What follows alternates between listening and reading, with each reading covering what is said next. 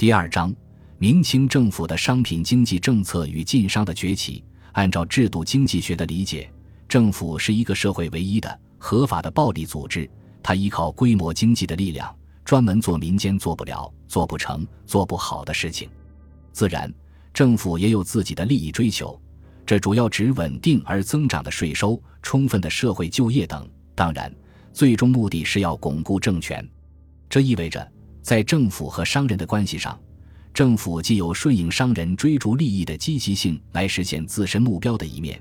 也有与商人发生利益冲突而打压商人的一面。换言之，当商人对利益的追求符合政府的战略目标，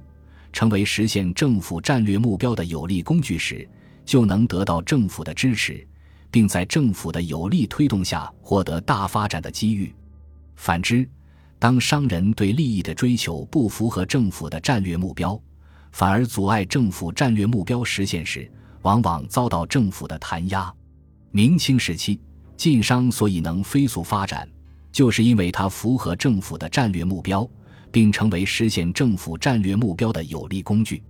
沿海商人的发展所以受到严重限制。就是因为它不符合政府的战略目标，甚至不利于政府战略目标的实现。就政府和商人的关系而言，在唐刘晏改革以前，政府一直有意识地打压商人，这是因为商人买贱卖贵的盈利模式会破坏封建政权的基础——农业、农村和农民。因此，自汉武帝时，政府实行官山海政策，直接从事关系国计民生的工商业。但长期官营工商业的实践，也使政府看到了官营经济低效率的弱点以及民营经济高效率的优点。因此，从唐刘晏改革严政、曹政开始，政府就一改汉武帝以来对商人一味打压的态度，而有意识地利用商人追逐利益的积极性来实现自己的目标追求。明清时期，随着商品经济的发展，政府更加认识到了官营工商业的低效率。更自觉地依靠商人来实现既定的目标追求，因此，就明清两朝的工商政策来看，基本是促进社会发展的。这也是明清时期所以能出现以晋商为代表的十大商帮的原因。当然，一来国内的经济结构仍然建立在小农经济自给自足的基础上，社会需求还不是足够大；二来中国地域辽阔，各地物产差异性大。单单在辽阔的国内各地区间开展交换就能基本满足需求。三来，明清政府也担心国外的商品经济关系的进入会破坏自给自足的小农经济的基础，从而影响政权的巩固，因而竭力排斥对外贸易。只是出于传统的羁縻外邦、争取安定的周边环境的考虑，才允许和外邦开展一定的贸易，但也不允许铁、硫磺等战略物资外出。以避免周边国家国力提升后对自己展开竞争，从另外一个方面影响政权的巩固。这种情况就使得明清政府扩大对外贸易的动力不足，思想保守，用过激一点的语言表达就是闭关锁国。但一旦在环境的压力面前，明清政府认识到不开展贸易不利于政权的巩固时，也能及时的加以变更。至于为什么明清政府在边疆民族贸易上更进取，在沿海对外贸易上更保守，原因很简单：尽管来自北边的游牧民族和沿海的西方资本主义列强都有强烈的要求明清政府扩大贸易的冲动，也都有通过走私甚至劫掠来表达自己希望恢复扩大贸易的行动，但因北京地近长城，来自北方游牧民族南下的压力更大，更为直接。加之中国的外患两千多年来一直是北方的游牧民族，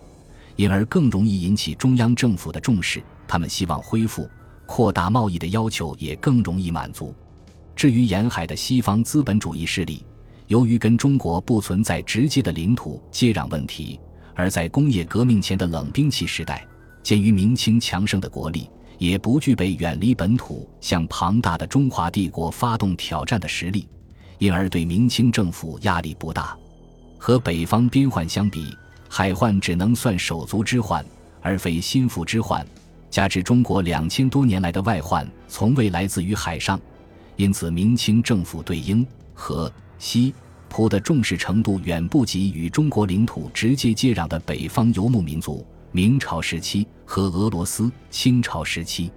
在这种情况下，英、荷、西、葡等提出的扩大贸易的要求较不容易被满足，且管束极严。一旦发现有走私、劫掠的行为，马上是以最厉害的制裁措施断绝贸易。这就是明清时期北方边疆贸易蒸蒸日上，而沿海对外贸易却曲折多变的原因。明清政府的对外贸易政策对不同地域的商人影响很大，是造成以晋商、徽商为代表的内陆商人生意大兴，而以广东、福建、江苏、浙江为代表的沿海商人生意远没有他们那样火爆的重要原因。毕竟，明清时期的商业以内需为主，兼顾陆上对外贸易，内地商人的市场更大，沿海商人的市场较小。直到发生工业革命，海上运输成本降低，以海外贸易为中心联系世界市场的格局形成后，中国内地商人、沿海商人这种不平衡的局面才彻底改变。从此，沿海商人取代内地商人成为国内外商品流通大舞台的主角，直至今日也是这样。但不管怎么说，明清两朝的工商政策还是开明的。否则也不会那么长时间的出现国家统一、社会稳定的局面，而这对商业的发展是非常有利的。